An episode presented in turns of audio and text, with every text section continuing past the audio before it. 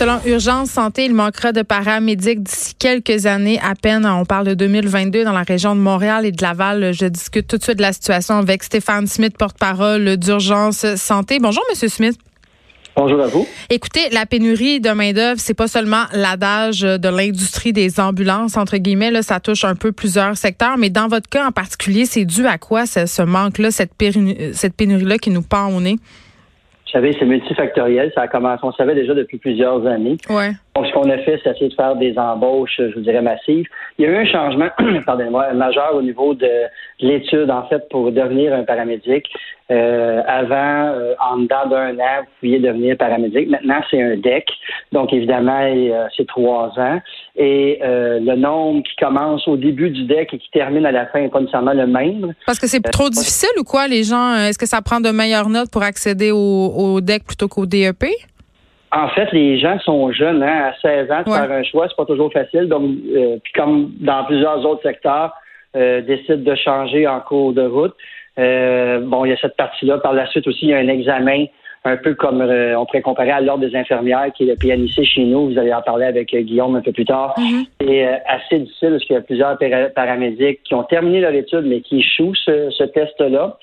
Et aussi, bon, bien évidemment, une, embauche de masse, un nombre d'appels augmentant d'année en année. La population vieillit, la demande augmente. Le, vous savez, le système préhospitalier est quand même encore jeune au Québec. Et euh, vous m'excuserez l'anglicisme, mais il y a 20-25 ans, on disait, on appelait, on nous appelait les ambulanciers, puis on faisait du load and go. Donc, on arrivait chez les patients et on les transportait rapidement à l'hôpital. Maintenant, on arrive chez les patients, on les traite et on les transporte par la, suite. Donc, il y a une augmentation du temps d'appel parce qu'il y a une augmentation du temps de soins. Donc, il y a plusieurs facteurs qui font en sorte que là, on a, on entamé chez nous des embauches, mais en même temps, on en a besoin partout au Québec. On parle juste pour Montréal de plus de 600 d'ici 2022. On en a 200 ou plus ou moins 200 d'embauchés. On sait bien euh, qu'on n'arrivera pas aux 600. Puis pour la province, je ne vais pas parler pour Guillaume, mais c'est plus ou moins 2700. Oui, parce qu'on aura euh, Guillaume Champagne-Raymond euh, un peu plus tard, président de la Corporation des paramédics du Québec, pour nous parler de la situation en région. Mais vous, vous faisiez allusion à un test que les étudiants échouent, M. Smith. Pourquoi ils échouent massivement, ce test-là? Euh, on se questionne nous aussi. On sait que le test est quand même assez difficile et je vous dirais que. Mais qu'est-ce qu'on évalue, par exemple? Donnez-moi un, donnez-moi un exemple de qu'est-ce qu'on qu'est-ce qu'on leur demande dans cet examen-là? On va leur mettre des mises en situation ou des questions techniques. Vous savez, c'est un peu comme euh, quand on fait le test pour les soins infirmiers, c'est le même principe. Et, euh, c'est très sévère au niveau de la correction. Donc, la moindre petite, erreur peut créer évidemment des pertes de points assez assez faramineux. Puis à ce moment-là, bien, on, on, constate qu'il y a beaucoup d'échecs. Donc, les finissants euh, doivent euh, attendre un certain temps avant de refaire le test. Vous direz que par la suite, ils finissent par le passer, mais on, a, on, note quand même un délai. Mais dans la vraie vie, monsieur, dans la vraie vie, monsieur Smith, est-ce que cette petite erreur-là qui leur coûte euh, des points pourrait coûter la vie à des patients, par exemple, parce qu'on est trop sévère dans le test? Je serais très surpris que les erreurs, euh, en théorie, des petites erreurs comme ça pourraient créer la, créer la cause d'un décès chez quelqu'un. Je crois que quelqu'un qui sort du cégep après trois ans de formation euh, sont quand même bien préparés. Puis chez nous, je vais parler pour Montréal-Laval, on les prend en charge, on les suit, on les supporte parce qu'évidemment, au début de carrière, des fois, c'est toujours plus difficile. Mais euh, pas vraiment inquiet quand ils sortent du cégep euh, à ce moment. OK. Ces trois ans euh, d'études, c'est un métier aussi difficile. Évidemment, on travaille de nuit, on voit des affaires aussi euh, pas toujours faciles. Combien ça gagne un ambulancier? Bien, un ambulancier va gagner là, au maximum là, des échelons là, de mémoire, c'est plus ou moins 70 000, entre 70 et 75 en tout cas dans, dans, dans, dans ce coin-là. -là, j'ai pas le montant précis. On parle de 34 ou 35 dollars de l'heure. Euh, mais oui, vous avez raison de le dire, c'est pas un métier qui est facile. C'est faut travailler euh, jour, soir, nuit, euh, un week-end sur deux, évidemment. Donc, c'est pas tout le monde. Et c'est un métier aussi que présentement, ben, on est surchargé. Donc, c'est pour ça que les jeunes qui, qui, qui, étudient pour devenir des paramédics, puis qui voient qu'on est surchargé, que les gens travaillent, il y a beaucoup de temps supplémentaires, ben, c'est pas tout le monde qui a le goût d'aller travailler dans un système où c'est surchargé. Mais ben non, c'est pas tellement tentant. Puis on parlait récemment à une représentante syndicale de la détresse que vivent les employés du 911. Imaginez les ambulanciers, il y en a plusieurs qui souffrent de chocs post-traumatiques. Ça, c'est assez bien documenté aussi, là. Oui, tout à fait. On a un exemple qui est apparu euh, dans les journaux cette semaine ou la ben semaine dernière, justement, sur les deux premiers paramédics qui ont intervenu sur l'autoroute 440 hmm. pour l'événement malheureux. Euh, oui, effectivement, c'est un métier qui est, qui est à risque. C'est un métier où ce qu'on peut, on va voir des, des, des, choses qui sont pas normales. Par contre, aussi, nous, on essaie de le voir du côté positif en disant, ben, c'est le plus beau métier du monde parce qu'on aide les gens à tous les jours. Euh, je vous dirais qu'on tente aussi de surcharger, de décharger, en fait, excusez-moi, euh, le système en trouvant des alternatives, parce qu'on sait très bien qu'on n'arrivera pas à 600 paramédics, comme je vous le disais, en 2022. Donc, à ce moment-là, ce qu'on fait, c'est que nous, on s'est associé avec le 8 à 1 pour Montréal-Laval, euh, et les gens peuvent appeler directement au 8 à 1 pour avoir des informations. On s'en va aussi vers engager probablement des infirmières au centre de communication chez nous pour justement rappeler les patients et leur expliquer que peut-être d'autres alternatives qu'un transport ambulancier. Vous savez, on est encore. Oui, parce que ce que les gens appellent pour rien? Ah, c'est tellement une question difficile à répondre parce que une évaluation téléphonique, premièrement, c'est excessivement difficile. C'est sûr que quand on arrive sur une intervention, puis qu'on voit que le problème est mineur pour nous à l'intérieur de nous, on se dit ben pourquoi canter l'ambulance? Mais des fois, c'est difficile aussi de prendre des chances. Ce qu'on dit aux gens, c'est que si vous si vous pensez que votre vie est en danger, ben oui, on va y aller. Mais si vous vous êtes cassé un doigt suite à, je sais pas, une chute, qui a juste un doigt de cassé. Mais oui, mais en même temps, c'est du cas par cas. Si on est une personne âgée puis on est pogné chez nous, euh, il faut appeler l'ambulance. Voilà, les personnes âgées, euh, les personnes qui sont euh, ont de la difficulté à se mobiliser. Puis mm. comme je vous le disais au préalable, les, personnes âgées, bien, il y en a de plus en plus parce qu'on vit de plus en plus longtemps, c'est bien comme ça. Mais nous, ça, ça nous crée de l'emploi. Et ces gens-là peuvent pas se déplacer nécessairement comme ils veulent. Mais c'est sûr que si on prenait toutes les interventions d'une journée, qu'on les évaluerait, mais je suis certain qu'on en trouverait plusieurs qui ne nécessitaient pas nécessairement un transport ambulancier. Et c'est sur, ces appels, c'est pour ces appels-là qu'on veut euh, essayer justement de les enlever pour décharger un peu désencombrer puis permettre aux paramédics de respirer. Stéphane Smith, merci de nous avoir parlé. Vous êtes porte-parole d'urgence santé. On s'en va tout de suite parler avec Guillaume Champagne-Raymond de la situation qui touche plus particulièrement les régions. Guillaume, qui est président de la Corporation des paramédics du Québec. Bonjour, Monsieur Champagne-Raymond. Bonjour, Madame Peterson. Comment allez-vous? Ça va très bien, merci. Écoutez, euh, ce qui préoccupe les gens quand on parle des services ambulanciers en région, je le sais, là, je viens du Saguenay, ce sont les délais d'attente. Oui.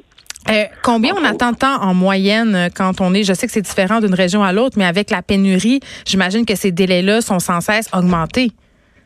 Oui, vous avez raison. Euh, les délais, euh, on voit que les délais dans les dernières années cessent, euh, ne cessent d'augmenter.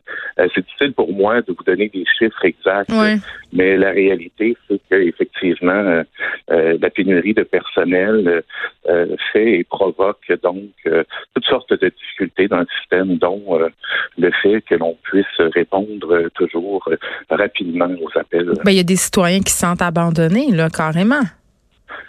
Oui, ce n'est pas l'intention des paramédics hein, ni de, des gens qui prennent euh, les prises d'appel. Hmm. Et donc, il, faut euh, il faut réfléchir notre système préhospitalier différemment.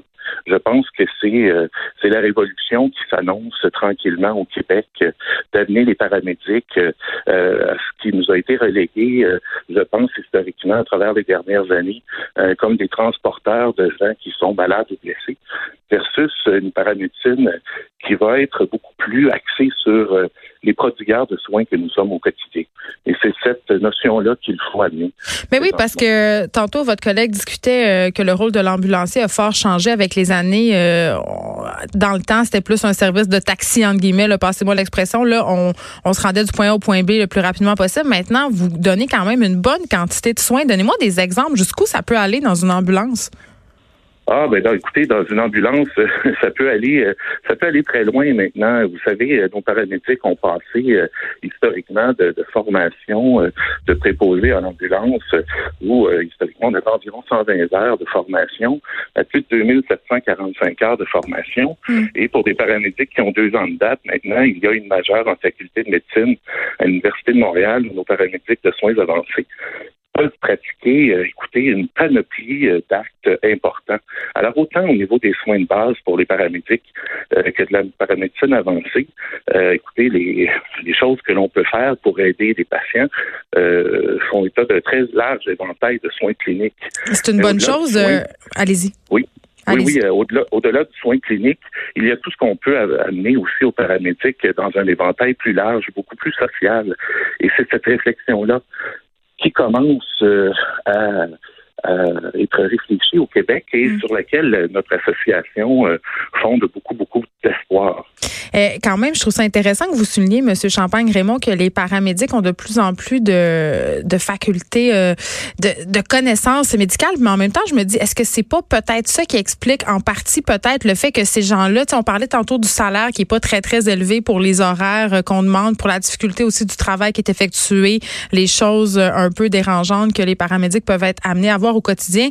Je me dis, moi, si je suis un, jeune étudiant, je m'inscris à un DEC, puis que euh, j'ai le choix de soins ambulanciers ou infirmier puis avoir des horaires de travail qui sont beaucoup plus, euh, si on veut, moins compliqués. Euh, je sais pas, peut-être que ça aussi, c'est pas, ça vous nuit en quelque sorte, je sais pas. Bon, ben écoutez, vous avez raison de dire que nos conditions de travail euh, peuvent être difficiles. Euh, cependant, je ne suis pas sûr si on pose la question aux infirmiers, aux infirmières ou à tout autre travailleur de la santé. Euh, ben, ils ramassent personne dans des accidents d'auto, tu sais. Oui, oui, oui, effectivement, mais, mais les conditions de travail sont difficiles pour tous parce que les gens sont malades 24 heures sur 24.